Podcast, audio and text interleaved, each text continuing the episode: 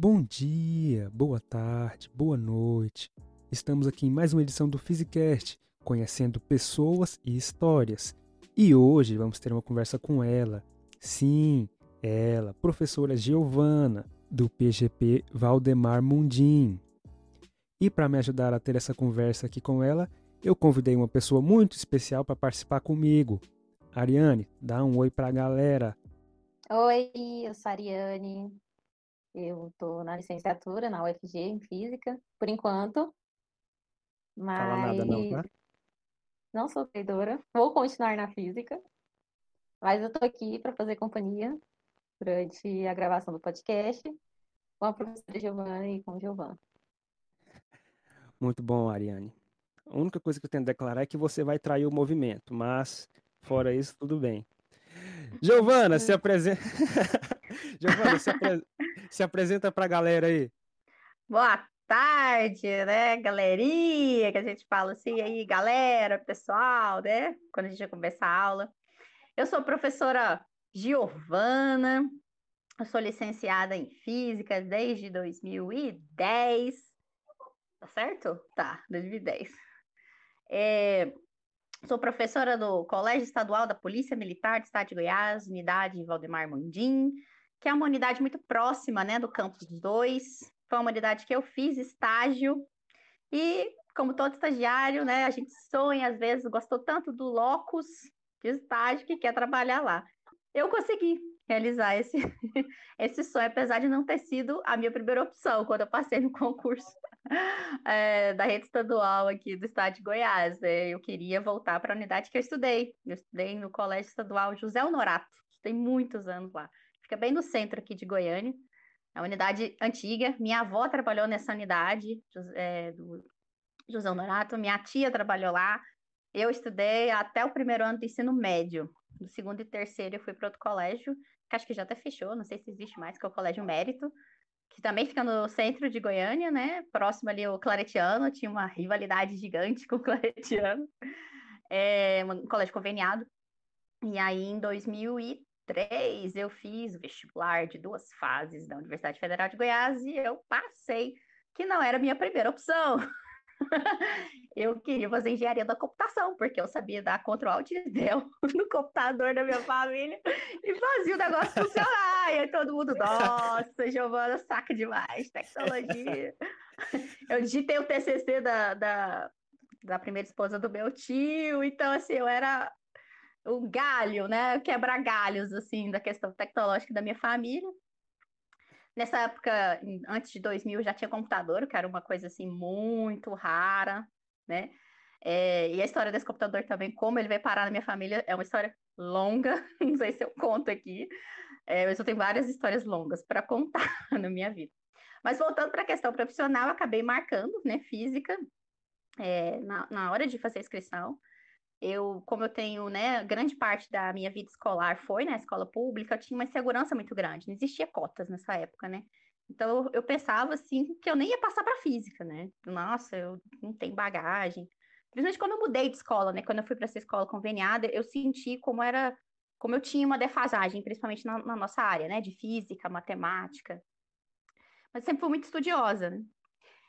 E aí eu passei, né? Eu falei, nossa, eu tinha feito até uma promessa que eu ia raspar minha cabeça se eu passasse para física, assim, uma loucura. Eu nunca cumpri essa promessa, eu acho que isso gerou alguma maldição.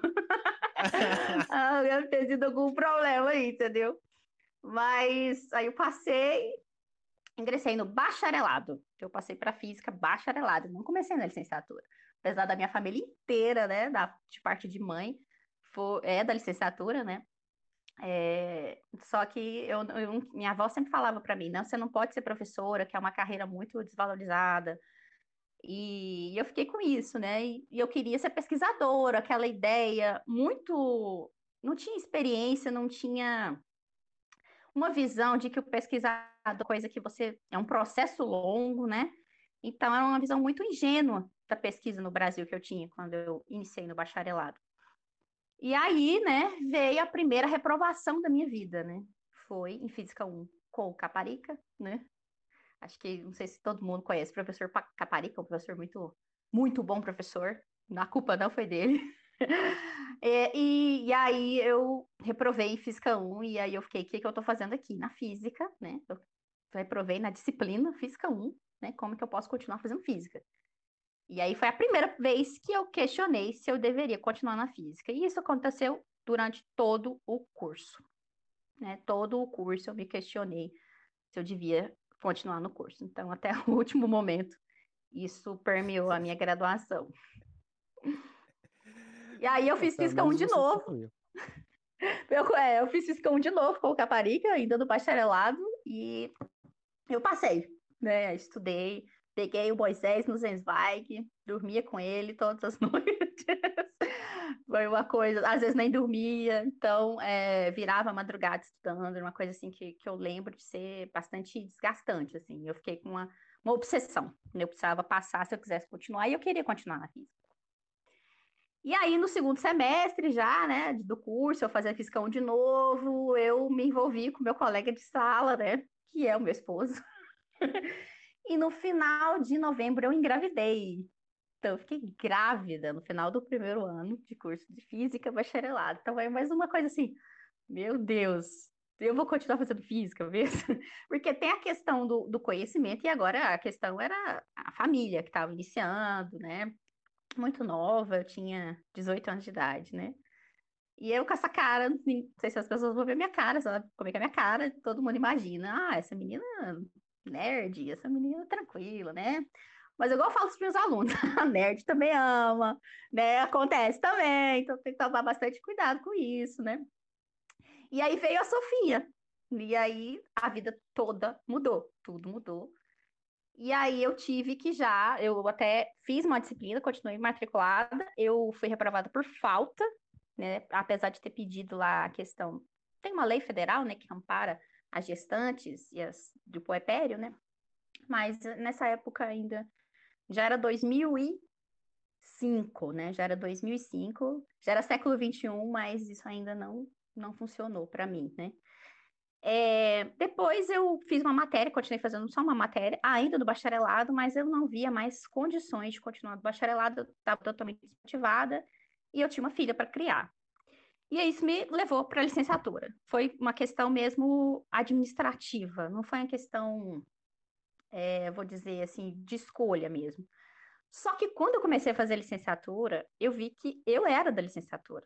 Quando eu fui fazer Fundamentos Sócio-Históricos e Filosóficos da Educação, que eu vi que eu queria estudar aquilo. Assim, eu gosto de física, mas eu gosto mais de estudar a educação, a história da educação, a filosofia da educação, a, as teorias pedagógicas, a psicologia da educação. As melhores notas que eu tenho, olha assim, o histórico acadêmico, é, são nessas disciplinas. Então, assim, eu nem sabia o que, que eu era, né? Nem sabia o que eu queria.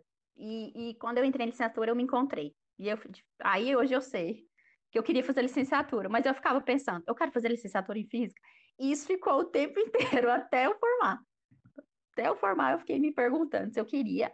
Realmente, eu sei que eu sou da licenciatura, eu sei que eu, que eu, eu ainda tenho essa pergunta. Mas será que é da física? É uma coisa que, que essa pergunta persiste. Eu não resolvi ela. Ela ainda está aqui. Desfecho muito legal. Uma pergunta muito filosófica essa aí. Às vezes a gente se encontra na docência, mas a gente, é, com as transformações né, que a educação vai sofrendo, e essa época que nós estamos vivendo, parece que essas, essas transformações estão sendo tão aceleradas e tão rápidas. A gente descobre que a gente quer seguir a profissão, que a gente quer ser docente, que a gente gosta de ter contato com adolescente, que a gente gosta. Mas você vê que às vezes a disciplina ela perde espaço e isso vai te desmotivando um pouco. E aí você começa, ah, qual disciplina talvez teria mais espaço, teria mais carga horária, né? Para eu me manter é, suficiente na profissão, para eu continuar com a profissão, né? Me manter satisfeita dentro da profissão que eu sei que eu quero seguir, mas não necessariamente com a disciplina de física. Então, é uma pergunta que a gente. Não, eu espero que vocês resolvam essa equação. Essa aí, a minha ainda é uma inequação, não é equação, não. Não tá igual, não creio, creio eu que aqui já está bem resolvido. Só certas pessoas aqui que eu acho que conseguiram resolver e vão. Física eu quero, isso eu tenho certeza. Aí tá vendo? Às vezes muda um pouco, né? Porque ela sabe que ela não quer a docência, mas ela quer a física. Eu sei que eu quero a docência, mas eu não sei a física, então É a diversidade. Giovana, é, queria que você falasse um pouco da sua história, assim, como foi na parte do fundamental e o caminho que te levou a escolher a física, apesar que você já contou um pouco dele, mas eu queria saber um pouco antes, lá, nos fundamentos. Ah, pensei que era lá do ensino fundamental, aí eu, vixe, mas vou lembrar, não. Bem, é, eu sempre fui uma boa aluna, e eu sempre gostei de regras. Eu, hoje eu consigo ver isso. O professor Luiz me fez ali escrever uma trajetória de vida, ele faz isso com a gente. E isso é muito bom, porque a gente consegue entender por que, que a gente acabou tomando esse caminho. Então, uma coisa que eu também gosto de fazer com os meus alunos, eu estou na disciplina de estudo orientado, e eu peço para eles fazerem isso. É difícil, mas e uma vez que você consegue entender ali os motivos, isso esclarece as suas decisões, né? As suas opções de vida. Então, eu sempre fui uma boa aluna, e aí eu percebi que eu sempre gostei de exatas por causa das regras, né? Então, por exemplo, eu tinha muita dificuldade com os professores que eu tive, né, com a vivência que eu tive com essas disciplinas de ciências humanas, porque eu achava que era muito interpretativo do professor, eu não achava que o professor me avaliava de fato. Então, eu estudava, eu lia e chegava, vamos dizer assim, na prova, eu tirava um 7, eu tirava um 8, eu não tirava um 10. E eu era aluna, né, que gostava de tirar 10. Eu queria fechar tudo 10, assim. E, e, na Exatos eu conseguia fazer isso, porque as regras do jogo estão bem estabelecidas, né? Você sabe muito bem onde você pode ir. E eu percebia que eu tinha essa dificuldade, né, de, de interpretação, mas eu atribuí, nessa época eu era ingênuo, né? Eu atribuí que era o professor. Ah, professor, esse negócio de humanas, eu tinha uma questão muito grande. Minha mãe sempre, não, não é assim. Você não interpretou isso aqui direito. Olha, onde é, que você, onde é que você escreveu essa questão aqui? Falei, não, mãe, é o professor. Ele não dá aula direito, ele só põe a gente para fazer seminário, aquelas coisas, né? Bem típico de exatas, né? Assim, exatas clássico. E aí, eu ficava, no, no, último ano do ensino médio, eu fiquei muito em dúvida entre matemática, química e física, que eram matérias que eu gostava muito, mas eu gostava muito de gramática. Por quê? Porque tinha regra, né? E, e aí fiquei em dúvida, fiquei em dúvida. E eu falei, sabe, na hora de marcar o cartão, né? Eu falei, ah, vou fazer o mais difícil. Qual que é a disciplina mais difícil que tem? Porque aí eu, né? Física. Então eu vou. então eu marquei a física porque eu achava que era uma disciplina que eu era boa, mas que era a mais difícil. Olha só a ideia da garota, né? Não pesquisou sobre a profissão. Não, ela queria fazer a coisa mais difícil que tinha, né? Depois reclama, né? Quando reprova em física 1, aí reclama. Não sei por quê, né? Sendo que ela pensou, ah, qual que é mais difícil? Ah, física, vou fazer física. Mas eu tinha influências também, assim, da, dessa questão que eu tinha comentado, né, do meu pai. Meu pai sempre fez muitas leituras, ele não tem, assim, o ensino superior, né? Mas meu pai sempre gostou muito de ler, devorador de livros, e ele lia de tudo, né? Então ele gostava muito de ler sobre astronomia, ele me explicava, me mostrava o céu. Eu lembro dele querer me mostrar várias constelações que hoje que eu consigo ter a noção de, nossa, meu pai estava me mostrando era Orion isso aqui, né? Aquela vez. Então, isso acontecia muito. Meu pai gostava muito de explicar, de contar história. E eu adorava ouvir. Meu avô também era técnico em, em eletricidade, né? Que é o que a gente fala de eletricista. Então, tinha muito disjuntor, muito circuitinho. Eu gostava, pô, como é que funciona isso aqui? O que, que é isso? Para que, que serve? E meu avô já era aposentado, né? Então ele tinha tempo, ele contava história, né? E sempre muito calmo, de um jeito muito plácido, que é um exemplo na minha vida, meu avô. E aí eu ficava assim, nossa, isso aqui é legal, né? Porque tem regra, né? Você tem as, vamos dizer, as premissas, então você vai chegar a uma conclusão. Não é igual essa questão de ciências humanas que a minha mãe fica falando e que eu não estou interpretando direito e que o professor fica, né, passando seminário, e eu tinha muita vergonha, eu era muito tímida.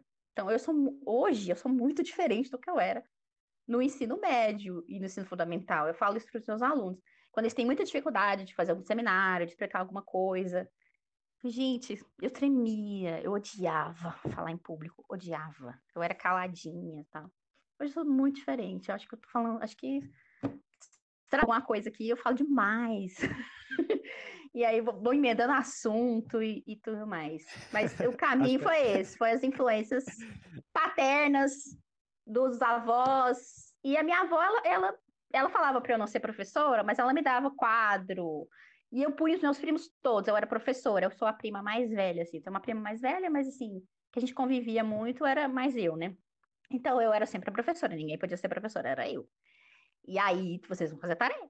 E a gente jogava baralho com a minha avó e a gente ganhava da minha avó. Minha avó já estava com um pouco de demência nessa época, a minha avó tem Alzheimer, né?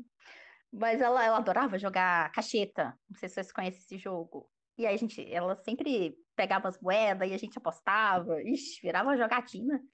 Nas férias, a gente sempre passava com, com os meus avós maternos. E aí a gente ia em Bela Vista, que a gente ficava na chácara lá em Bela Vista, a gente ia lá, tinha uns 1,99, né? Porque a gente comprava caderno, lápis, giz, pra ficar brincando de escolinha. Só que eu não deixava ninguém ser a professora, só eu era. Só que podia mandar.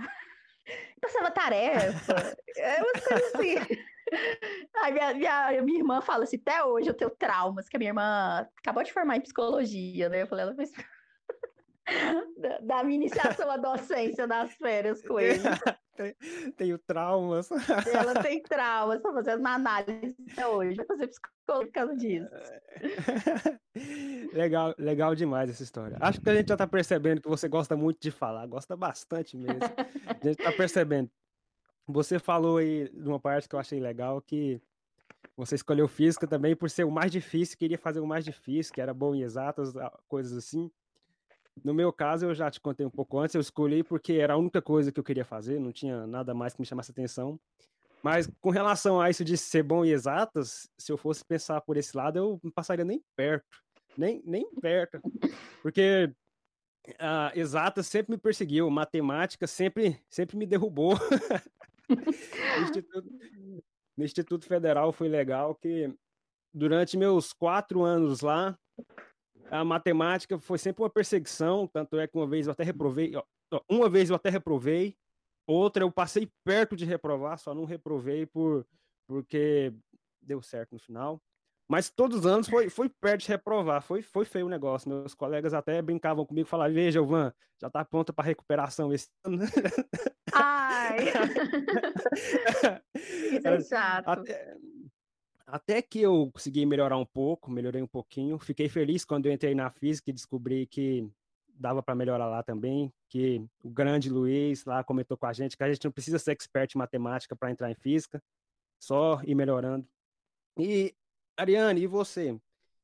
Você escolheu física por quê mesmo, Ariane? Porque era a única que chamava atenção também. Eu fiquei até metade do meu terceiro ano sem saber o que, que, o que eu ia cursar.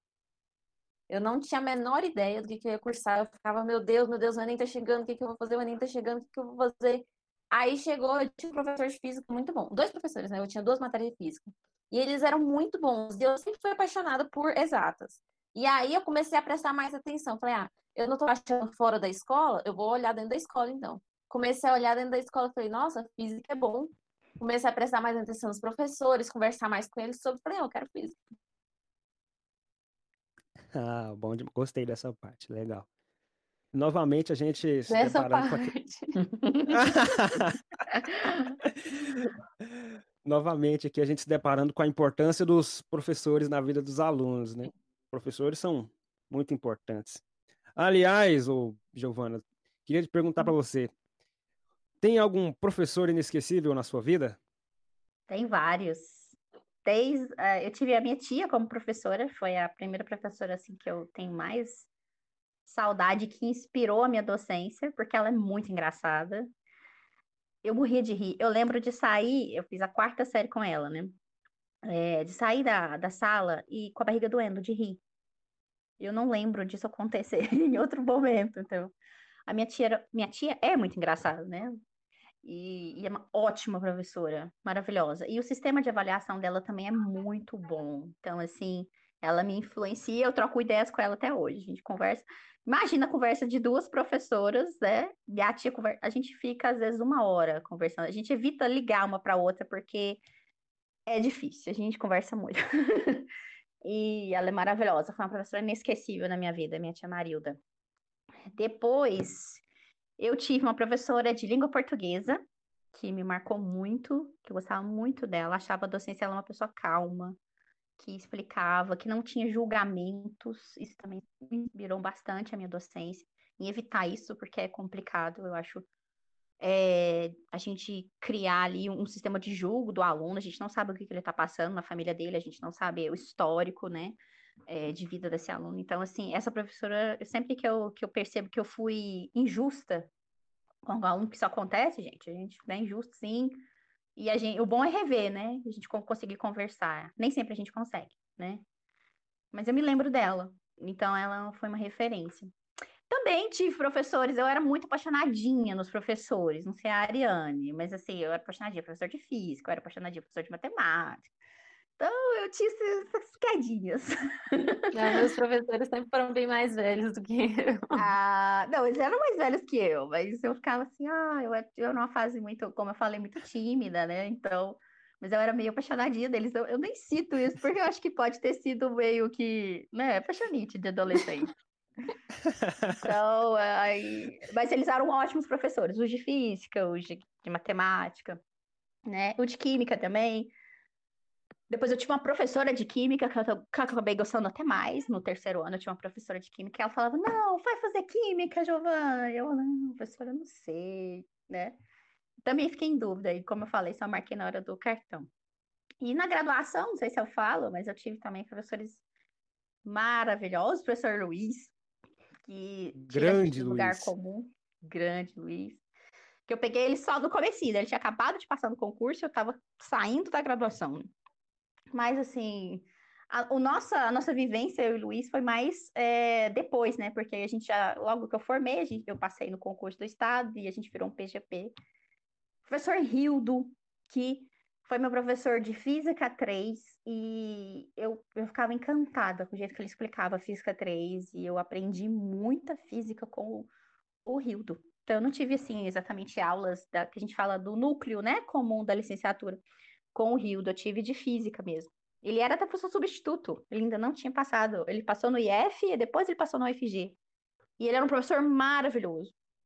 É, professor Wagner, que foi meu orientador de TCC, que eu fiz disciplina também do mestrado com ele, e que também me influenciou demais, também me tirou do lugar comum, assim, uma inspiração de vida também, professor Wagner Wilson Furtado.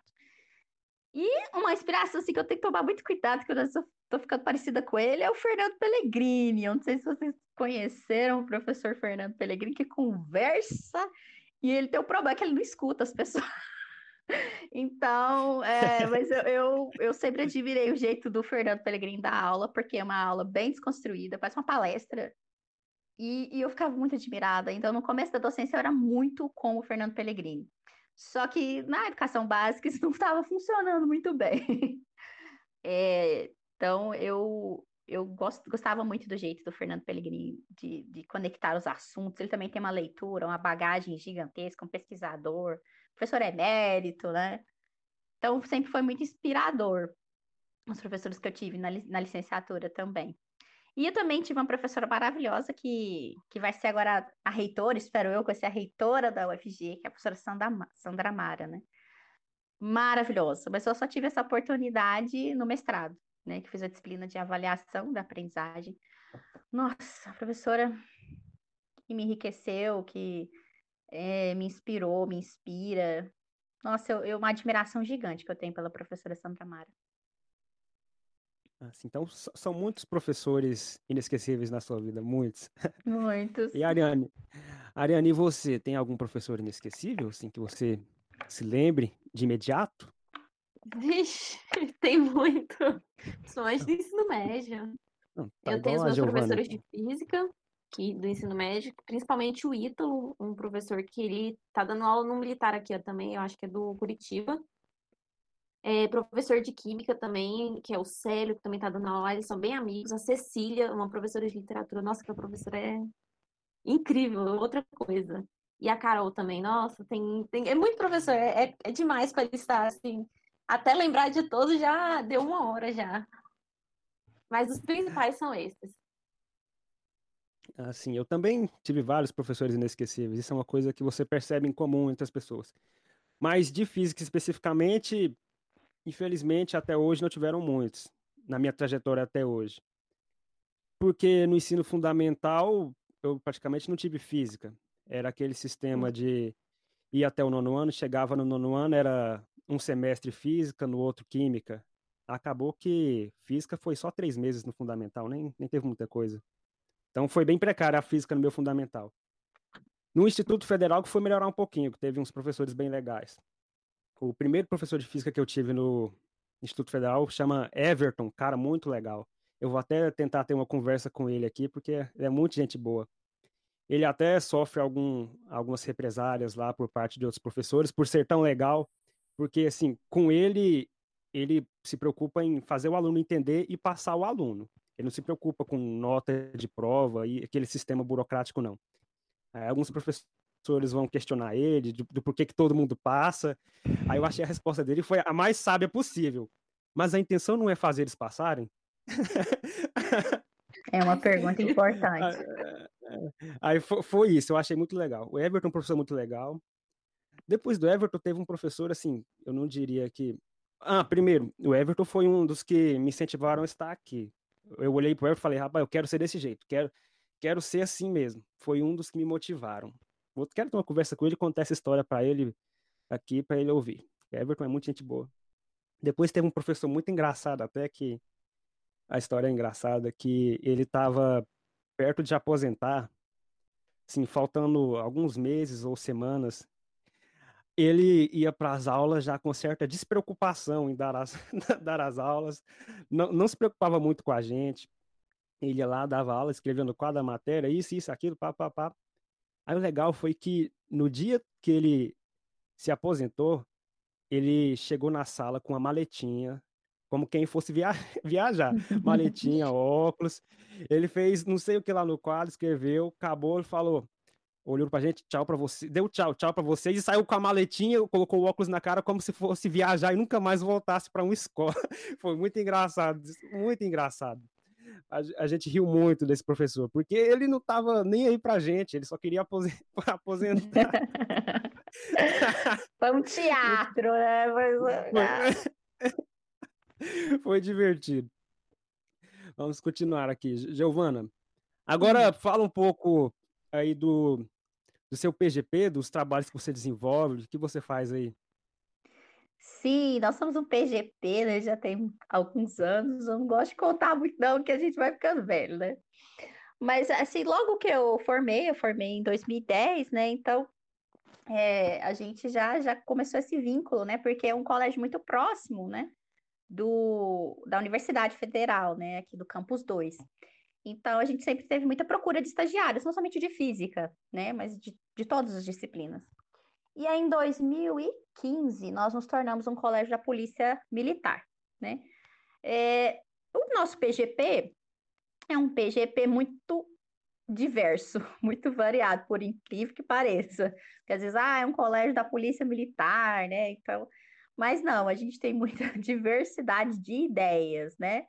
É, então, a gente desenvolve vários projetos, a gente está com um projeto atual de robótica com o Tuan, que está nos auxiliando bastante.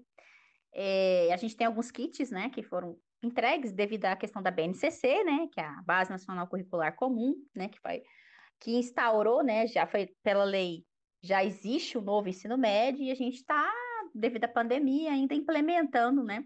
Então a gente tem esses kits de robótica que a gente já queria ter feito esse projeto há muito tempo.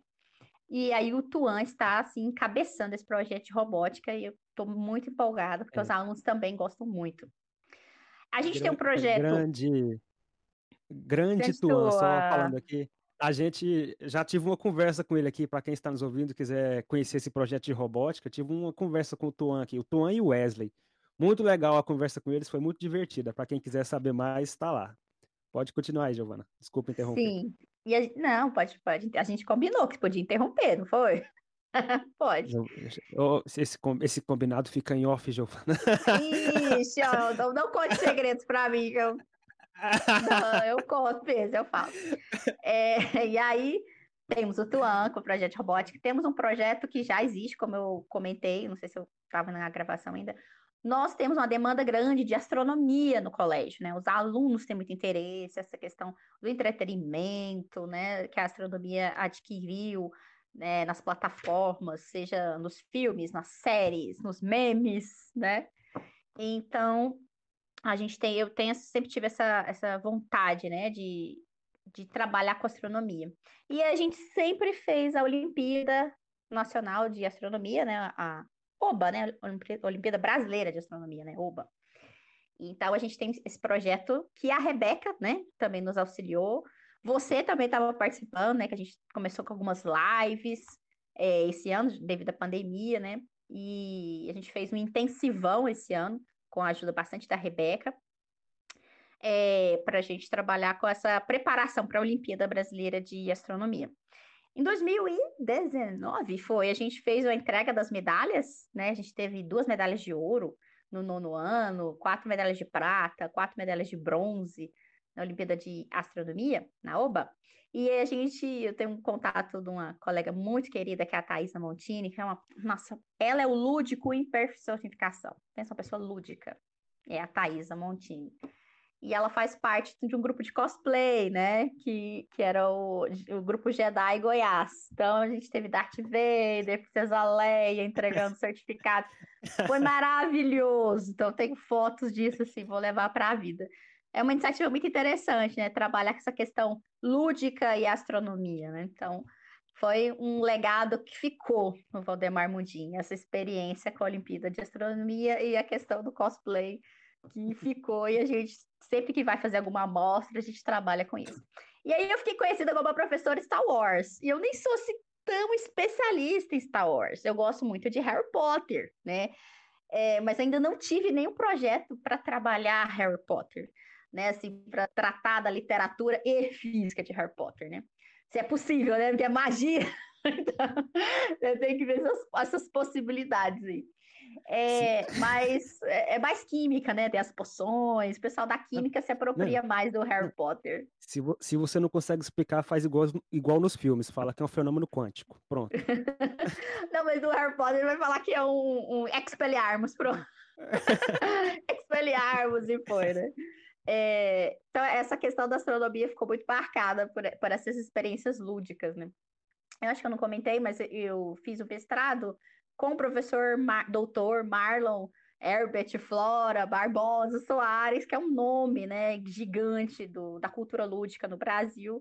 Ele é da química, né, assim, não é físico, mas eu trabalhei com a questão da cultura lúdica, então, no, no, mestrado, que era uma coisa que acho que começou lá na minha tia, né? Morrendo de rir da minha tia, achar a docência dela um, com humor, com graça, com, com leveza, e eu aprendia muito, aprendi, né, com muita facilidade com essa docência da minha tia, que era, ela é uma pessoa lúdica, então até escrevo um agradecimento especial para ela na minha dissertação, porque eu acho que ela foi a, ali o primeiro contato dessa questão da ludicidade na docência.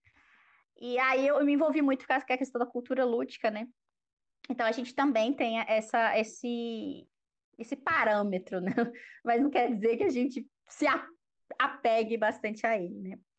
É, como eu falei, é bem diverso. A gente também tem é, esse, um projeto que a gente ainda está caminhando com ele, a gente precisa desenvolver mais, né? A gente estava conversando isso no nosso PGP, que é a questão da afetividade. Isso também é uma demanda que vem da minha docência, da minha experiência com os alunos, é, e eu percebo que isso é uma necessidade urgente, né, de tornar ali é, esses laços de docente e, aluno, e discentes, né, mais próximos, né, é, tudo bem que é um ambiente profissional, mas ali são vidas, né, são seres humanos, não são números, e as ciências exatas é, têm, às, às, vezes, um distanciamento, ou até cria-se esse distanciamento, é artificial, né, é, ah, você é de exatas, então você não está muito preocupado com o emocional dos alunos. Não, pelo contrário.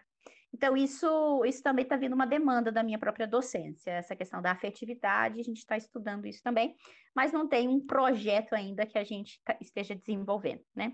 Assim, faz parte da docência, uma pesquisa da própria docência, mas isso precisa, precisa se efetivar mais dentro do nosso PGP. É, nós também estamos com um projeto que é o Carlos está encabeçando, que é o projeto de ciência forense, com o primeiro ano, que, que ficou muito interessante Pena que a gente teve poucos encontros com os alunos ainda. A gente teve alguns problemas com o calendário e, e, a demanda do próprio colégio, porque a gente tem semana de provas e depois a gente tem a semana de recuperação. Então, esse calendário letivo meio que atrapalhou um pouco o projeto de ciência forense, mas ele está vindo bastante. Ah, voltando para astronomia, temos também o Gabriel, que está trabalhando com, com o jogo. Gabriel e a Gabriela, né? É, e aí também ele vai começar esse segundo semestre com o primeiro ano a trabalhar com a questão da ludicidade dos jogos e astronomia. Hum, deixa eu ver mais. A gente, a gente, é um PGP meio diferentão, né? Porque, assim, o nosso PGP, ele tá... É, a gente fala que é um PGP Plus, que é o PGP do Valdemar Mundim, mais o Arizinho, que é um colégio é, lá de Tocantins, da minha grande amiga Sabrina, que foi minha colega de graduação e amiga pessoal, assim, da vida, né? Então, a gente trabalha junto. Então, a gente tá um com o outro, né? E aí, a gente... A gente tem essa, essa sempre essa junção, né? A Sabrina está no doutorado, está investigando narrativas, né? Então, é, isso é muito importante também no nosso PGP, como a gente está junto, né? É, ah, nós tem muita, muita coisa que a gente quer falar é... e, e é às vezes coisa. esquece. É muita coisa para falar realmente. Já tô, tô, percebendo aqui, se a gente fosse ficar falando de tudo, a gente ia ficar o dia inteiro aqui conversando. Queria dizer também que, para quem tá, está nos ouvindo aí e quiser o, conhecer um pouco mais desse trabalho com astronomia, já temos uma conversa com a Rebeca e com a Sabrina aqui, uma conversa bem legal também sobre astronomia. Delas e mais dois alunos que participam desse projeto e falaram de como é essa experiência. Então, é bem legal para quem quiser. Ariane, você curte astronomia também? Queria saber de você, Ariane. Você acha legal isso? Que físico que não curte astronomia? Oh. Físico de meia tigela. Res, res, resposta sábia. Resposta sábia. Não é existe um físico no mundo que não curte astronomia. Que bom, bom saber. Você, Giovana, você falou de seu PGP, essa questão da afetividade aí também. Eu percebo bastante isso lá com o professor Alex, enquanto eu, enquanto eu participo das aulas. Os alunos amam o Alex. Os alunos têm um carinho diferenciado com ele. Acho muito legal. O jeito que o Alex se preocupa com eles e o jeito que os alunos gostam do Alex. E... Sim, eu, é uma preocupação do Alex sempre foi, né? ele é muito afetuoso, muito aberto, muito solícito, né? Então, a gente percebe ali. Quando a minha filha era mais nova, nossa, ela era viciada no Alex, tinha até ciúme do Alex.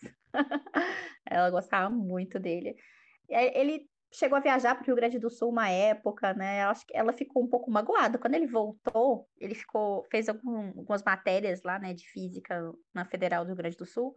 Acho que ele voltou depois de um ano, dois anos. Era muito engraçadinho, porque a Sofia, ela virava a cara, ela ficou magoada com o Alex, porque ele foi embora. Mas a criança não entende essas coisas, né? Então... Mas é uma demanda muito grande, ele é muito afetuoso, o Alex. Paizão, tiozão. Paizão não porque ele não é pai, tiozão. tiozão do zap. é legal essa questão do afeto, porque lá no, lá no nosso PGP, a gente lá no início tendo umas conversas sobre as participações que a gente ia fazer, os projetos. Aí o Alex mostrou que os alunos faziam figurinha dele, coisas assim. Aí falou pra gente, mostrou pra gente lá. Aí a gente estava conversando e eu falei assim, rapaz, tem professor que odeia esse tipo de coisa, professor que não gosta. Meu sonho é um aluno fazer uma figurinha minha. Se o aluno fizer uma figurinha minha, eu vou compartilhar com todo mundo, vou usar, vou fazer meme. Aí nesse processo, eu comecei a participar das aulas no período da manhã com o Alex. Teve aquele estranhamento inicial, deu chegando lá com os alunos. Mas aí, com o tempo, o tempo foi passando, eu fui ganhando a confiança deles, fui interagindo mais. Comecei a tocar violão, teclado para eles, eles começaram a pedir, amaram. Agora, toda aula eles pedem, a gente se diverte, tem física com música, a física por trás dos instrumentos, é bem, bem divertido. E acabou que os alunos se apaixonaram em mim também. Agora toda aula, não é só aula do Alex, é aula do Giovanni e do, do Alex. É então, é agora você já, já faz parte, não pode abandonar. É. Porque uma coisa que os, que os alunos ficam, né, quando, por exemplo, eles gostavam muito do Frederico, né, que também trabalhava com astronomia lá no Valdemar Mundim. Então, cadê o Frederico? Onde está o Frederico? Eu falei, ô Frederico, você vai ter que voltar lá, passar seu celular, criar um grupo, porque eles se sentem abandonados. Então, não abandone os alunos, eles sentem falta de vocês. Então, assim, aí eles vão ficar perguntando e às vezes eles acham que é a gente, que não, não sou eu, o Frederico tá terminando física, é a física que tá aprendendo ele, não sou eu. Né? Então, eles ficam, às vezes criam uma, uma rivalidade, assim, nossa, professora, a senhora não gosta do Frederico? Eu? Nossa. Vou ligar pro Frederico aqui para ele vir. Né? Então, assim, o Frederico, ele, ele foi muito marcante também lá no nosso, no nosso PGP. E, e os alunos pedem muito, eles, eles gostam muito dessa. Para eles continua sempre, né? Não, é só a, uma coisa muito pontual. Eles gostam dessa participação contínua, né? De, de vocês, né, que estão na universidade, assim, vocês conseguem ter, ter ali um vínculo muito forte, né? Então, não abandonem seus, seus pupilos na educação básica, eles precisam, eles gostam desse contato É, contínuo. eu percebi isso. Tanto é que às vezes quando eu demoro um pouco para entrar na sala, aí quando eu entro o Alex já fala, Giovanna, a galera tava perguntando por você, tava, tava perguntando se você não ia vir. Exatamente. Com relação ao que eu falei de figurinha, aí ne- nessas, quando entrou as férias agora de julho para os alunos, vai, entrou, entrou agora, né, de julho. Não sei como funciona isso, na minha época era em junho, não, não sei como. Eu, Junho, eu, eu não sei, eu não tenho boa memória para isso, não. Aí, um, quando entrou de férias, no dia que entrou de férias, o, aluno me mandou uma, uma mensagem assim, ó, para você não ficar com saudade da gente. Mandou uma figurinha minha, minha e do Alex, uma minha e uma minha com o Alex. Eu falei, rapaz, meu sonho foi realizado. o aluno fez uma figurinha minha. é, é uma coisa que a gente guarda. né? Eu também tenho uma figurinha minha segurando um sabre de luz azul apontando. Star Wars, apesar de eu não ser tão especialista, igual eu tenho o Gabriel, né, que é licenciando, e ele sabe muito de Star Wars, aí ele, ele a gente conversa e tal, e eu fico assim, gente, eu não sei nada de Star Wars perto do Gabriel, gente, o Gabriel tá, tô aprendendo tanto, e aí eu fico, gente, eu não mereço esse título, professor Star Wars, não, porque não sei muito, o meu negócio é Harry Potter mesmo, mas ainda não consegui fazer nenhum projeto, né, instaurar um projeto com isso, com essa temática. Eu nem comento sobre saber de Star Wars ou Harry Potter, que eu não sei nada. Com certeza você sabe mais que eu. Com certeza. É, pode ser. E Ariane, você sabe de Star Wars? Sabe de Harry Potter? Entende? Não, claro que não. Eu sou esse tipo de nerd, tá doido? É sua Eu não li época, né, todos os livros. Eu não li todos os livros de Harry Potter, não. Relíquias da Morte, não, não li, não. Não chorei com a morte do Snape, com a morte do Nem com o. Dumbledore, nossa, não. Nossa, não chorei. Eu fiquei dias chorando no meu quarto. A morte que mais me impactou foi a do Dumbledore. Porque eu... Nossa. Não, É. o Sirius eu sabia que ia morrer e mesmo assim bateu. bateu. Foi tenso. Que bom que vocês, que bom que vocês, vocês entendem. Eu só não, só não fiquei mais triste por não entender de Harry Potter e Star Wars, porque no dia que teve a palestra do. Não, não lembro o nome do palestrante lá, que ia falar sobre a ludicidade no jogo. Ele perguntou. Marlon, acho que foi o Marlon. Marlon, deve ser isso mesmo. Aí ele, no início da palestra, perguntou quem, quem já tinha assistido o filme de Star Wars e quem não conhecia. E, assim, eu não quis responder porque eu nunca assisti nenhum. Eu fiquei caladinho. Aí- Eita, gente. Aí eu percebi que a galera no- nos comentários estava comentando, nunca assisti, nunca assisti. Aí eu não me senti tão sozinho. Eu falei, olha, não sou, só- não sou, não sou só eu aqui o deslocado. Também tem gente que nunca assistiu. Aí o legal é que o Marlon falou assim, se você não conhece, é melhor que você morra. Foi! Aí eu, eu, eu, eu parei assim e falei, ih, rapaz, me senti Eu fui ofendido." orientanda dele, imagina, você ser orientanda desse cara maravilhoso, saber de Star Wars, ainda bem que eu sabia um pouquinho, né? Eu- Quando ele falou isso, eu fiquei meio triste aqui, rapaz. Eu... Que tristeza. Tem que correr atrás agora pra saber. É só começar. Episódio 3, 4 e 5 para ontem. Vai, vai. Aproveita aí as férias acadêmicas e vai assistir Star Wars. Rapidinho. Umas 10 horas só- só. É, os primeiros filmes são gigantes. É verdade. Mas a, Vou a dar- Thaisa Monti também entende muito de Star Wars. Ela, eu aprendo muito. Eu vou- Star Wars é uma coisa que eu vou aprendendo. Porque eu assisti os filmes e eu tenho uma visão, mas aí eu vejo que essa visão às vezes não é a que está compartilhada por, pelas pessoas que entendem muito, né? Aí eu fico assim, ué, ué. Já com Harry Potter, se eu for discutir, eu eu vejo que é incomum, assim, eu tenho coisas que, que, que são compatíveis com pessoas que eu acho que entendem bastante Harry Potter, que leram todos os livros e tudo mais. É, então eu fico, ah, então eu acho que eu sou melhor nos detalhes do Harry, então. Star Wars eu preciso também aprender mais. Mas um universo que está sendo muito explorado pelos alunos, que é, é o universo Marvel, né? Então, assim, eu também acabei entrando nesse universo O meu esposo também gosta muito, as minhas filhas, as duas, né? É, gostam muito também dos filmes. A gente ia no cinema, quando, né? Não tinha pandemia. E, então, assim, chorei demais naquele filme do Ultimato, né? Porque eu sempre gostei muito do Homem de Ferro, físico, filantropo, playboy, né?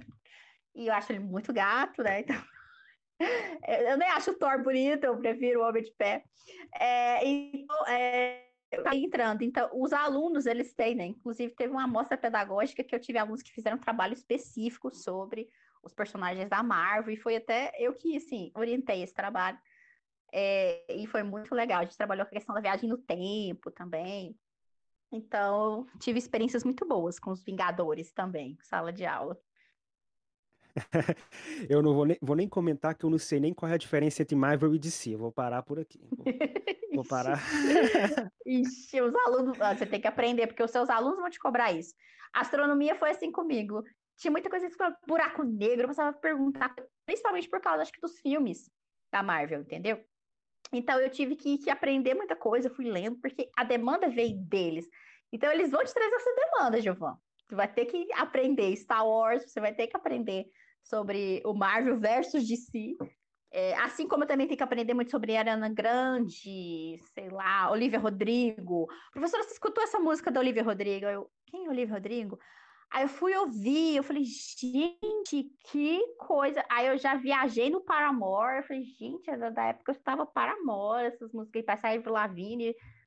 E assim, eles trazem essas demandas, né? Então, acho que, que ser professor te mantém jovem, é a fonte de juventude, porque você está sempre em contato com novidades, e eles trazem, né? E como eu tenho essa questão da afetividade, né? Eu gosto, assim como o Alex, a gente está sempre ali pronto a ouvir, né? Então, Olivia Rodrigo, deixa eu ouvir aqui. Ah, saiu o álbum dela, Sir. E eu falei, gente, eu escutei o Olivia Rodrigo. Ele disse, é, professora, você escutou? Eu escutei. E aí, nossa, depressivo, mas legal! então, assim, é, a gente consegue manter um, um, vínculo próximo, né? É, sim. Com essa questão das músicas, eu me identifico, porque eles, durante as aulas, eles pedem umas músicas, às vezes, que eu desconheço. Eles falam, é, é só toca essa música aqui. Eu, que música é essa?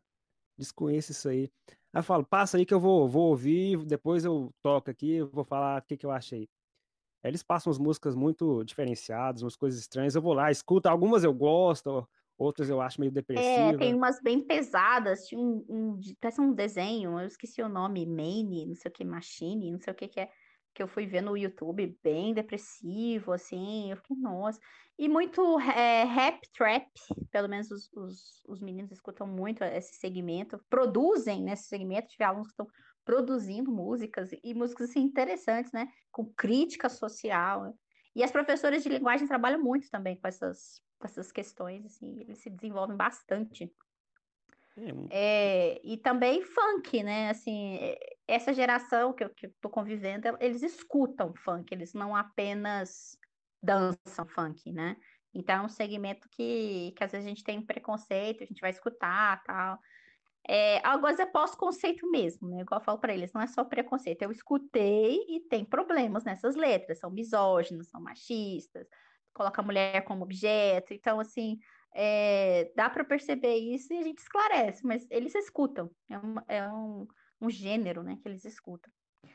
Mas é, é, é sempre está pronto para ouvir. Acho que professor, a gente acha que professor fala muito, a gente fala muito, na verdade, não só acha, a gente sabe que professor fala muito mas a gente tem que sempre treinar a escuta, né? O professor tem que escutar.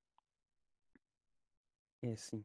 Com relação a essas músicas serem meio depressivas, assim, para baixo, eu percebi isso. Eu achei, achei interessantíssimo isso, porque eu percebi que de todas as músicas que eles sugerem, a grande maioria tem essa pegada depressiva, meio sad boy. Eu até fiquei curioso do porquê isso. Em, em todos os anos, todos os alunos gostam disso. Eu falei, gente. É só uma fase. É, é, é, pode ser a fase. É uma né, fase. E eu achei muito interessante, eu queria até fazer um estudo sobre isso depois, do porquê. Por quê? É, eu acho que é, a, essa gera, é a geração, né? Acho que meu marido estava comentando comigo que ele, ele também lê muito sobre psicologia, que tem um termo que chama geração floco de neve. Essa, é, essa geração, tem uns gritos aqui, a Catarina brigando com a Sofia. É, e aí, a Catarina é minha filha mais nova, a Sofia é a filha mais velha. E aí, essa geração floco de neve é o seguinte, ela é facilmente, qualquer pressão, o floco de neve se desfaz. Então, assim, é, são muito sensíveis, né? É, e essa questão da, da depressão, né, ser uma, uma doença e, e que muita gente não, não reconhece como tal e que precisa de tratamento, eu acho que está muito comum, né, nessa faixa etária que eu trabalho ali, dos 13 até os 17, 18 anos, né? Porque também é muito difícil você fechar um diagnóstico nessa idade, tem toda a questão da transformação da adolescência, né? É, então, eu acho que, que a gente precisa sempre olhar com muita atenção e cuidado para esses sinais que aparecem, né? E a gente, por exemplo, a gente percebe alunos que se cortam, né? Que, que sentem alívio nisso. Isso é muito comum no colégio. Então, a gente já teve situações da aluna se cortar dentro do banheiro do colégio com a navalha e ficar sangrando. É, a gente também já teve vários, vários casos de alunos é, desmaiando inexplicavelmente. E aí você vai fazer ali uma análise, você vai ver que é a família, que está com pressão social, a questão religiosa. Então, assim, está muito comum esse, esses problemas de saúde mental. E na pandemia, isso está muito mais frequente, né? Então, uma coisa que a gente estava discutindo hoje, eu tive conselho de classe hoje, vou até, até quarta-feira, então, assim, as férias escolares ainda começaram para os alunos, os professores ainda não começaram, não. Então, até quarta-feira a gente está ainda fechando, e é uma coisa que a gente conversa com todos os professores nesse conselho, né?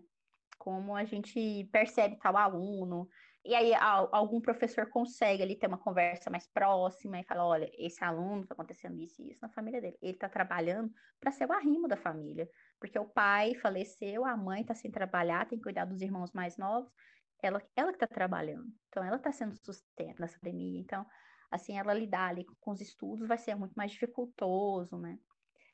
Então, a, isso a gente não pode é, descuidar. A gente vai, vai ter esse retorno, e não sei como vai ser esse retorno ao ensino presencial. Isso aí é uma demanda que vai vir, né? Os professores estão vacinando. É, só que a gente vai ter que cuidar dessa saúde mental por anos. Não vai ser uma coisa, papum, ah, acabou a pandemia, o que dia vai acabar? Não é uma festa, não é um evento, não tem uma data marcada. E a gente tem que tomar muito cuidado com esse processo, porque a gente vai ter que começar a lidar com esses problemas psicológicos aí emanando, né? Já tendo, já tendo sintomas, né? Os sintomas já vão estar aflorados. Então, é uma coisa que eu estou percebendo. É. Entendi. Você falou da pandemia. Agora mesmo a gente vai entrar um pouco nesse assunto. Mas antes disso, eu queria perguntar para a Ariane, que ela comentando aqui, ela disse que é uma fase. Você já teve essa fase aí, Ariane? Fase de sad girl? Eu tô nessa fase desde meus 12 eu, eu acho meio estranho porque eu acho que eu nunca tive essa fase, ou ainda nunca tive, né? Vai que eu, eu tenha. Mas eu achei isso aí. Agora, com relação à pandemia, a gente ia conversar isso aqui também. Que primeira coisa que eu ia perguntar para você aqui, que eu ia não, que eu vou perguntar, é como foi a mudança para o ensino remoto para você com essa pandemia? Como foi se adaptar e tudo mais? Foi não foi tão difícil quanto a questão tecnológica, porque eu trabalhei num laboratório de mídias por muitos anos. Então, já, por exemplo, um pacote Google Drive, eu já conhecia, já conhecia compartilhar, já usava o Google Classroom, já usava o Google Sala de Aula. Eu fazia como repositório, até os alunos, nossa, a senhora já usava. Eu falei, pois é. Né? Então, eu sempre gostava de, de colocar materiais lá como suporte, se o aluno faltasse, se o aluno não tivesse interesse naquele momento da aula, mas se ele, se ele quiser voltar atrás e ter interesse, tem lá a foto do quadro, tem lá a atividade que eu passei, então ficava tudo registrado. Então, isso eu já, eu já fazia, já tinha uns dois anos. É, a questão tecnológica não foi desafio, assim, né, para mim, mas para os alunos foi, né, foi gigante. E o WhatsApp foi um, um, suporte gigante, né? A gente começou a conversar muito pelo WhatsApp, uma coisa que Assim, a gente tinha grupos de WhatsApp da turma, né? Às vezes, professora, posso colocar você lá no grupo do WhatsApp da turma? Vai, põe. Aí você via aquele tanto de mensagem, eles começavam a brigar, falar de assuntos assim, cabulosos. Eu falei, ah, eu vou sair. Aí saía, né?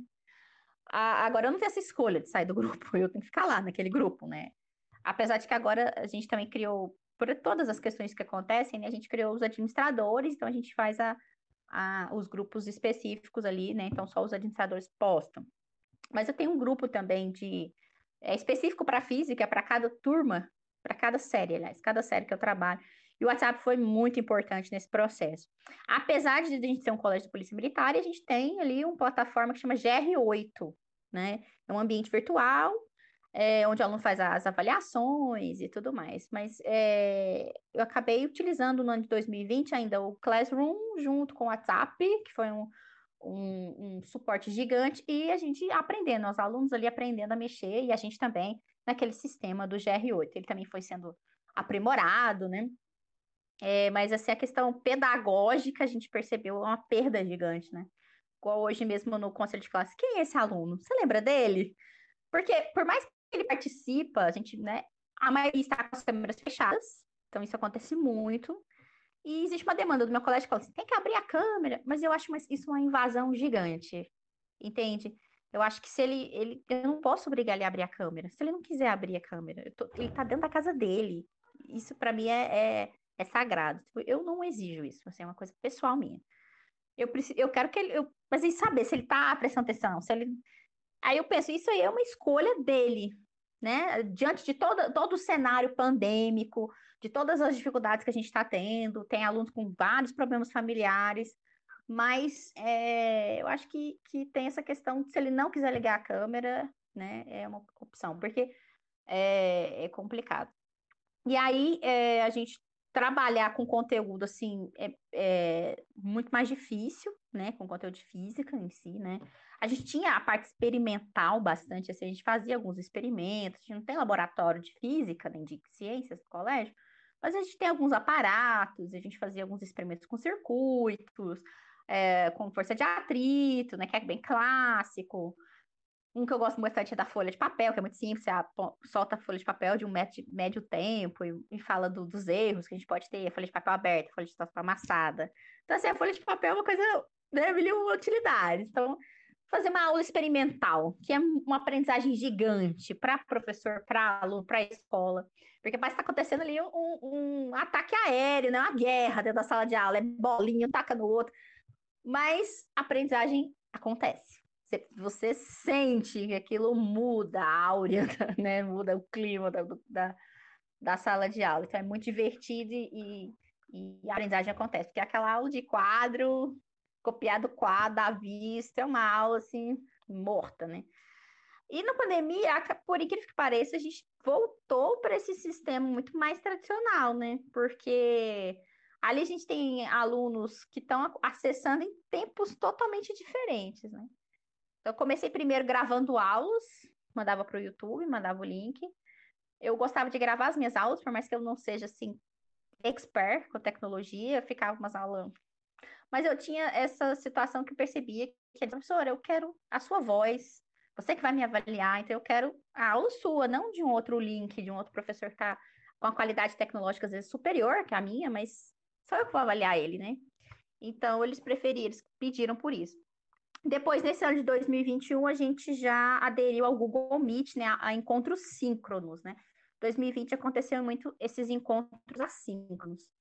E 2021 agora a gente já está nesse, nesse, sistema com o Google Meet, mas a gente tem assim muita dificuldade dos alunos acessarem, manterem o acesso. A manutenção do acesso, né, das aulas é, é muito esporádico, né? Então você não tem uma frequência, é uma infrequência, né? Então, a gente tem, está querendo voltar o mais rápido possível o presencial, mas tem coisas que, que não são da nossa vontade, né? Então, é, essa questão da pandemia, às vezes os alunos, professora, quando que a gente vai voltar? Como se fosse uma pergunta, assim, como se fosse, como se a gente tivesse que marcar uma data, ou que a gente não quisesse voltar. E não é isso, né? E aí a gente vê que, às vezes a gente está falhando né, na educação, que a gente tem que entender que vai ser um processo de anos, eu não vou dizer que, ah, em seis meses, todo mundo vacinado. A gente vai ter que tomar a, a vacina ano que vem novamente, porque é um vírus, ele está mutando, já está na fase, na mutação delta, que está todo mundo preocupado dessa, dessa variante delta, né, do Covid-19. É, então, é, é uma coisa que é, vai ser uma, um, um processo esse retorno, não vai ser um, um tipo, dia 2 de agosto, volto 100%. Não, não vai ser assim, né? Então a gente fica preocupado com isso, mas é necessário, assim. Os professores estão cansados, os alunos estão cansados desse. Eu não gosto de falar EAD, desse ensino remoto, porque não é EAD, não é ensino, é educação à distância que está acontecendo. É como você falou, é uma adaptação, né? Então, a cada dia acontece uma adaptação diferente. O que funcionou às vezes com um professor lá do meu colégio, a gente, nossa, desse jeito, deu certo. Aí eles participaram mais, eles ligaram mais as câmeras, eles fizeram perguntas. Ah, então vou tentar também, né? É, então, está sendo essa, essa questão da adaptação, mas eu percebo um, a gente voltando para um, um modelo de docência mais tradicional, por incrível que pareça. A gente estava avançando, pelo menos eu percebi uma, um avanço, assim, nessa questão de interação, e com a questão do ensino remoto a gente retrocedeu, né, pedagogicamente. É, acontece, é dois pontos, né? Um, uma coisa que eu queria compartilhar aqui é que é, no, a pandemia se iniciou quando eu estava com uma semana de aula na faculdade, calouro, recém-ingressado. Eu e a Ariane compartilhamos disso, né? A gente, nós entramos juntos e com uma semana de aula foram suspensas a gente teve só um pouquinho da alegria de entrar na faculdade e logo foi expulso. Assim, expulso assim à força, né? Não podia ter aulas. E foi um processo de adaptação. A gente ficou uns quase um semestre sem nada até que a UFG se organizou para poder começar um ensino remoto. Teve até uma certa discussão, é ensino remoto, é EAD, como é que a gente vai chamar? Teve... Ariane, eu queria queria começar a perguntar uma coisa aqui para vocês, vocês duas. Como é que foi sua adaptação para o ensino remoto, assim? E se teve muita mudança em questão de equipamentos, é, conhecimento de informática, alguma coisa assim? Conhecimento de informática não muito, mas é questão de prestar atenção mesmo, porque o rendimento cai, não, adianta. O rendimento vai cair e vai cair mais para cada pessoa, menos para diferentes pessoas. No meu, no início, o rendimento estava até que ele estava na média. Chegou nesse ano, foi lá para baixo. Eu estou percebendo isso também, Ariane, com os nossos alunos, e até comigo mesma. É, que o meu rendimento caiu e, e, o deles também nesse ano de 2021. Então, existe aquela premissa, né, de que, tipo, os alunos agora já estão mais adaptados a esse ensino emergencial remoto. É, então, 2021 vai ser muito mais tranquilo do que foi 2020, porque a gente estava lidando ali, se adaptando dia após dia. Então, agora a gente já sabe como é que vai acontecer, vai ter as aulas síncronas, vai ter o GR8 e tal. Mas não.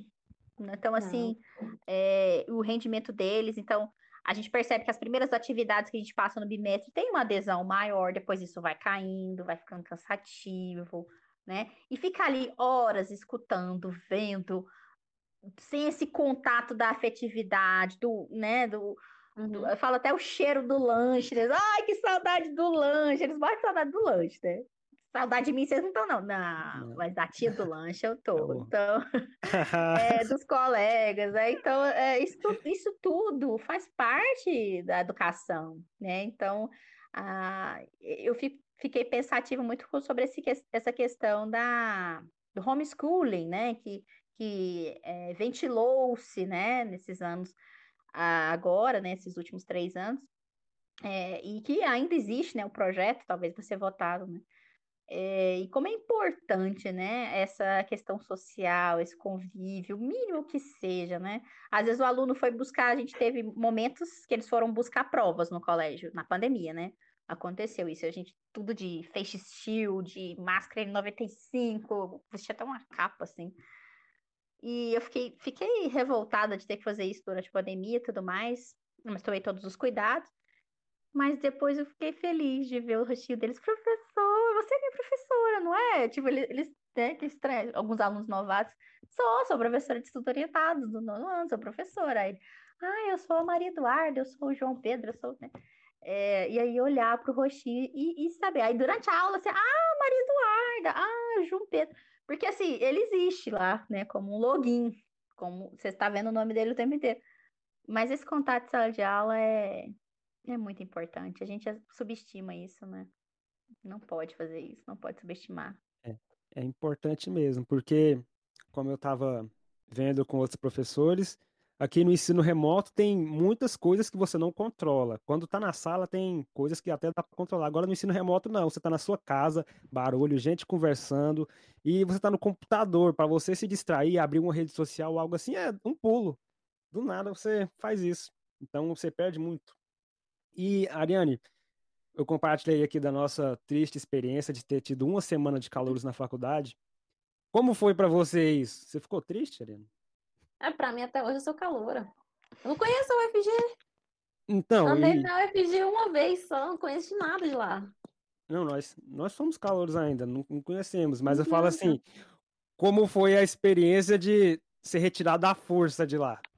Ah, foi boa não, tô com saudade já.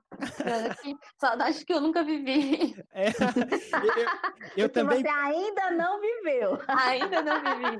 Você viverá. Eu também pensei isso nessa frase, rapaz. Falei, ah, nesse contexto essa frase faz sentido, rapaz. Faz-. Filósofo contemporâneo Neymar. É. Grande filósofo contemporâneo. Agora, um ponto aqui que eu acho que alguns passaram por isso, ou outros não, ou não sei se foi só comigo, é que é o seguinte, no início do ensino remoto, eu comecei só com o meu computador aqui de sempre, que eu sempre usei para fazer meus trabalhos acadêmicos e coisas assim. Aí, com o passar do tempo, eu fui vendo a necessidade de aprimorar, assim, necessidade talvez entre aspas, né? Eu falei, bom, essa webcam aqui tá muito ruim, vou arrumar outra. Comprei um webcam, coloquei webcam aqui. Aí passou o tempo.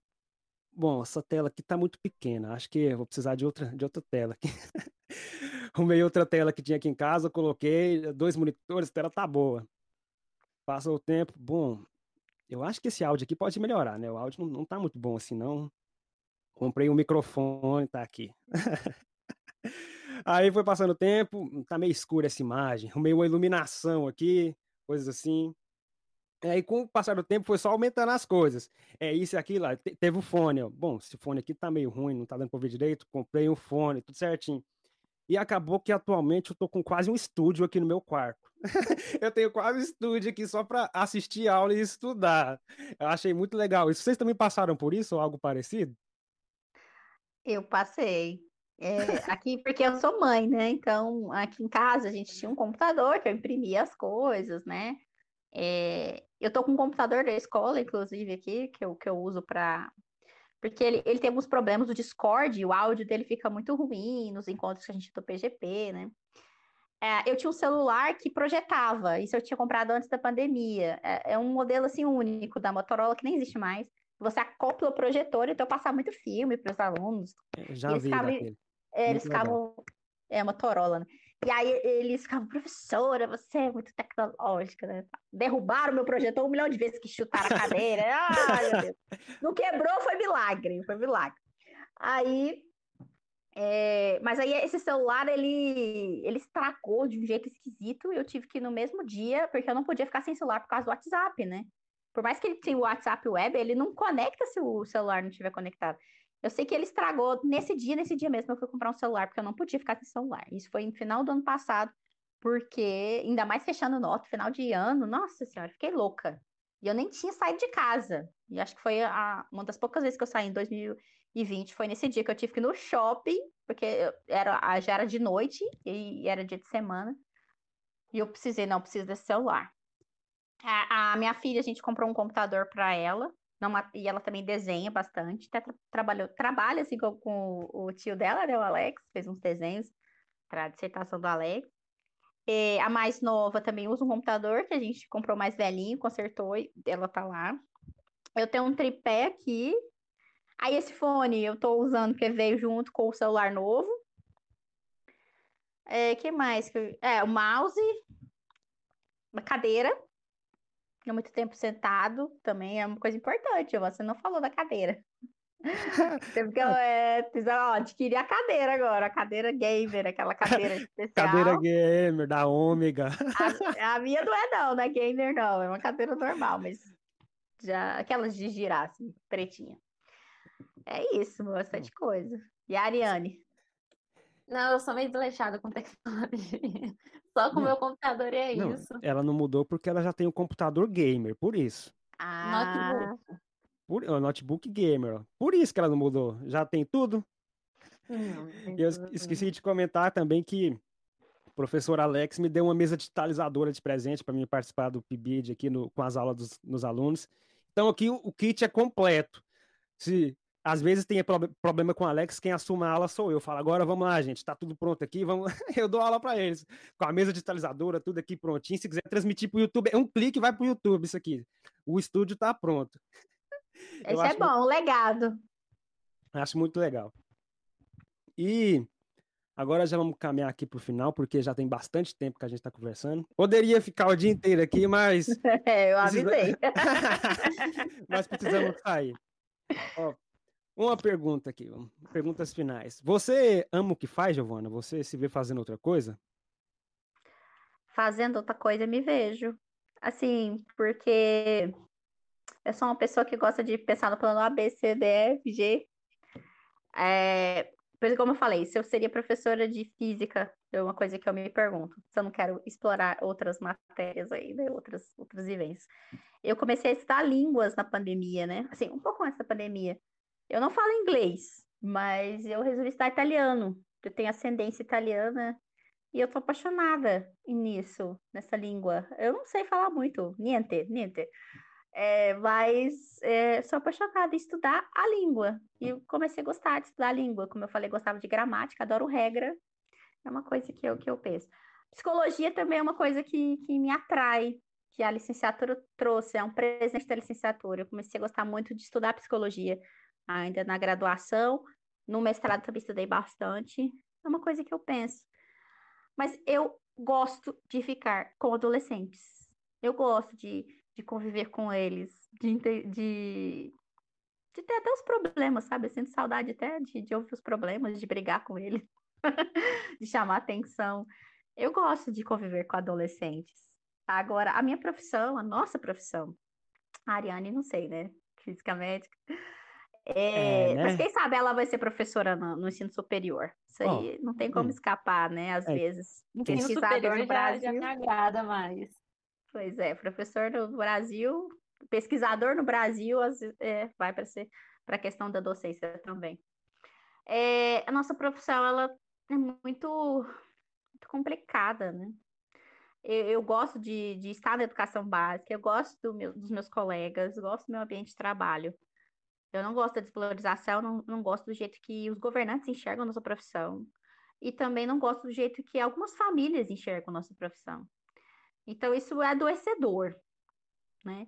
Por isso que eu acho que eu me mantenho também pensando em outros planos ou apenas me dedicando a, a outras áreas que eu tenho interesse também, mesmo permanecendo na, na docência. Porque eu acho que isso enriquece muito a minha docência, inclusive. Eu me colocar em outros, outros lugares, em outros, é, às vezes inesperados, né? O italiano, o que tem a ver, né? Mas é, gosto de pensar. E a nossa profissão, ela, a física, ela está sofrendo umas mudanças ruins. Era uma coisa que a gente já sabia com a BNCC, só que existia muito uma conversa que é o seguinte: ah, não, a BNCC vai vir, mas isso não vai mexer com a carga horária da disciplina. E a gente sabe que ia mexer, e o que, que aconteceu? Estão mexendo. Então, nossa carga horária no ensino médio diminuiu sim. Isso está acontecendo em todos os estados do Brasil, não é só Goiás, né? Então, isso é uma coisa que a gente precisa discutir bastante, a carga horária das disciplinas, porque isso impacta diretamente a quantidade de professores e a o salário dos professores. Então, fica muito essa- essa discussão, você gosta, é sua missão, é sua vocação? Não, é minha formação, é minha profissão. Eu não estou aqui pra, porque somente gosto. Eu gosto do que eu faço, eu amo o que eu faço, eu gosto de estar em contato com os alunos. Mas a disciplina de física é uma coisa que, como eu falei, é uma pergunta que persiste, porque é sempre deteriorada, né? Então, é, e sempre a gente tem que ter essa, essa visão também. E eu tô até sugerindo, tem alguns alunos que foram fazer física, né? Tiveram aí essa coragem, né? foram para licenciatura, depois acabam mudando, alguns do bacharelado. Acabou de entrar o Rafael, agora vai ser calouro de vocês. Ih, e, rapaz. É, o Rafael foi meu aluno. Ele foi, foi para licenciatura, tá na licenciatura. E aí eu, eu falo, olha, você, eu acho que uma maneira da, eu sei que você gosta de física, assim, eu também gostava de física, gosto de física. Só que tem os desafios próprios da disciplina e tem esses desafios dinâmicos da questão do Estado, do governo, né, da política. Então, não se mantenha despolitizado, porque faz parte da nossa profissão ser político. A nossa profissão de professor é, ser, é um ser político. Então, a gente depende disso. Então, pense bem e se mantenha ativo nisso. Seja crítico, porque às vezes os físicos ficam muito fora disso. Isso é uma crítica que eu e o Alex a gente compartilha, né? É, de que às vezes a física se. Ah, não, a gente não vai discutir essas questões, isso é política, isso é ciências sociais. Não, isso é a vida, faz parte da nossa profissão, né? Então, esse cenário da docência no Brasil, vindo aí principalmente pós-BNCC, para a física, não é animador. Não é. Mas é, a gente se manter firme, né? Porque tem a, a, sempre é possível mudar, sempre é possível alcançar coisas melhores, né? Mas a gente precisa lutar, a gente não pode ficar. A inércia tem que ser uma inércia dinâmica, não uma inércia estática. Entendi. Com essa questão da BNCC aí, eu durante as aulas a gente estudou um pouco isso. É, é um absurdo que estão fazendo, mas não vou comentar nada para a gente não, não delongar muito aqui, a gente está acabando. É, Giovana, se você fosse definir o que é um professor em uma frase, como você definiria assim? Em uma frase? É, uma definição. Reaprender e reaprender. Adoro a, a, frase do Paulo Freire, que eu não me lembro especificamente com tais palavras, mas sempre acho interessante isso. A gente aprende, porque uma coisa que, que talvez exista ainda essa ideia de que o professor não aprende, o professor está lá para ensinar, né? A gente, a gente às vezes aprende mais que os alunos, né? é, como a gente aprende. Então, esse reaprender, aprender, aprender a reaprender. Eu gosto desse jogo de palavras que o Paulo Freire faz, porque eu acho que é uma experiência que, que eu de fato vivi quando eu fui, né, de fato, assumir uma turma ali por um ano, né? Então, eu aprendi muito, aprendo muito com os meus alunos. E eu quero manter isso forte, né? Porque a gente fica com medo de perder isso ao longo dos anos, né? ficar desmotivado, né? E não, é, por enquanto estou conseguindo, né? Então, sempre aprender. Realmente muito bacana essa, essa frase do Paulo Freire, eu já vi ela também, muito legal. E Ariane, você tem algum conceito de professor em mente? Alguma coisa que você gostaria de falar? Nossa, aí você me complica. Por isso mesmo, essa, foi, essa, essa foi a intenção. Não sou muito filosófica, não. Sou exatas no sangue. Então, então dá, dá definição direta assim, ó. Professor é isso. Nossa, peraí. Professor é conhecimento. Porque mesmo que, que ele aprenda, eu sei que ele sempre aprende, todo mundo está aprendendo conforme vai crescendo, conforme vai evoluindo. Mas ele é conhecimento, ele estudou, ele adquiriu aquele conhecimento para te passar. Muito bacana, Ariane. Gostei da sua definição. Se saiu bem. Sapei. E agora, Giovana, uma última pergunta aqui para finalizar que eu gosto de fazer. Hum. É o que é educação, Giovana? O que é educação? Eu gosto muito da palavra processo, né? Acho que eu falei ela várias vezes, né? Educação não tem fim. Educação não acaba. Você está sempre em processo de educação, né? ela começa com a família, porque você inicia ali com o bebê, né? Você tá processo de educação com a sua família. E você aprende com o mundo, você aprende com a natureza, você aprende consigo mesmo. Você se educa formalmente na escola, você se educa formalmente na universidade. É, mas é uma definição específica de educação que possa, é um processo que permeia a vida inteira e não tem fim não tem fim. Você nunca vai parar de se educar, né? E, e aí você, nossa, mas terminou o colégio, terminou a faculdade, terminou a pós-graduação, terminou o pós-doutorado em Harvard. Não acabou, né? Acabou o processo de ensino, a aprendizagem não acabou. Não acabou a aprendizagem, não acabou a educação, né? Eu, eu até costumo falar que eu não acredito no par, eu não gosto muito da, da expressão ensino, aprendizagem. Eu, eu penso que, a, como eu sou pegetiana, o ensino é responsabilidade do professor, como a Mariane colocou, conhecimento, né? E a aprendizagem é papel do aluno e do professor, né? Porque a gente está aprendendo juntos. É, mas a, a, aprendizagem ela acontece de uma maneira interna, ela é internalizada de uma maneira solitária. Mas isso não quer dizer que ela precisa ser solitária, né? Então, às vezes eu levo o Piaget nesse extremo, não, porque ele, ele não, não leva em consideração a questão social. Engano, como o Marlon brilhantemente defendeu, né? Não, é porque essa internalização é, é, é individual, né? Quem é pejetiano tem essa, essa concepção.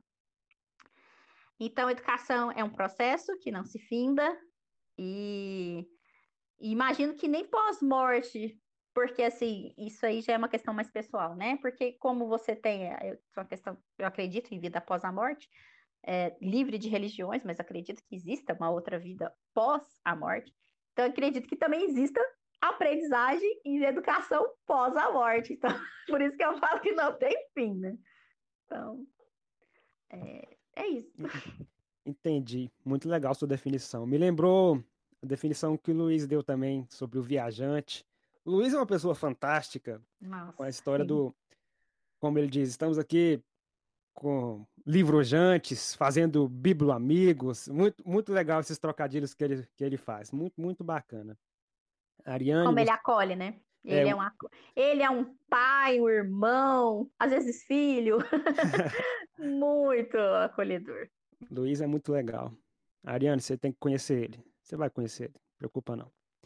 Você vai É, escapar, eu você vai escapar dessa última pergunta dessa vez, Amém. mas, mas fique esperto. Então, Giovana, muito obrigado pela sua disponibilidade em participar aqui. Eu Muito que legal agradeço. Foi muito legal essa conversa, tanto é que foi uma das mais longas que teve até hoje. Eu avisei. Foi muito legal. Não que seja um problema ela ser longa, mas foi muito legal. Espero que a gente converse mais vezes sobre outros temas, outros assuntos. Muito Sim, estou à bacana. disposição. Ariane, muito obrigado por nos dar o ar da sua graça. Muito obrigado por você estar aqui. Eu que agradeço, foi muito legal ficar ouvindo aqui. E a você que nos escuta, o meu muito obrigado. Eu espero que, por um momento que seja, você tenha se sentido mais alegre. Espero que, por um momento que seja, essa conversa tenha sido legal e você tenha desejado que ela durasse um pouco mais. E espero que, por um momento que seja, você tenha se sentido mais feliz. Até a próxima.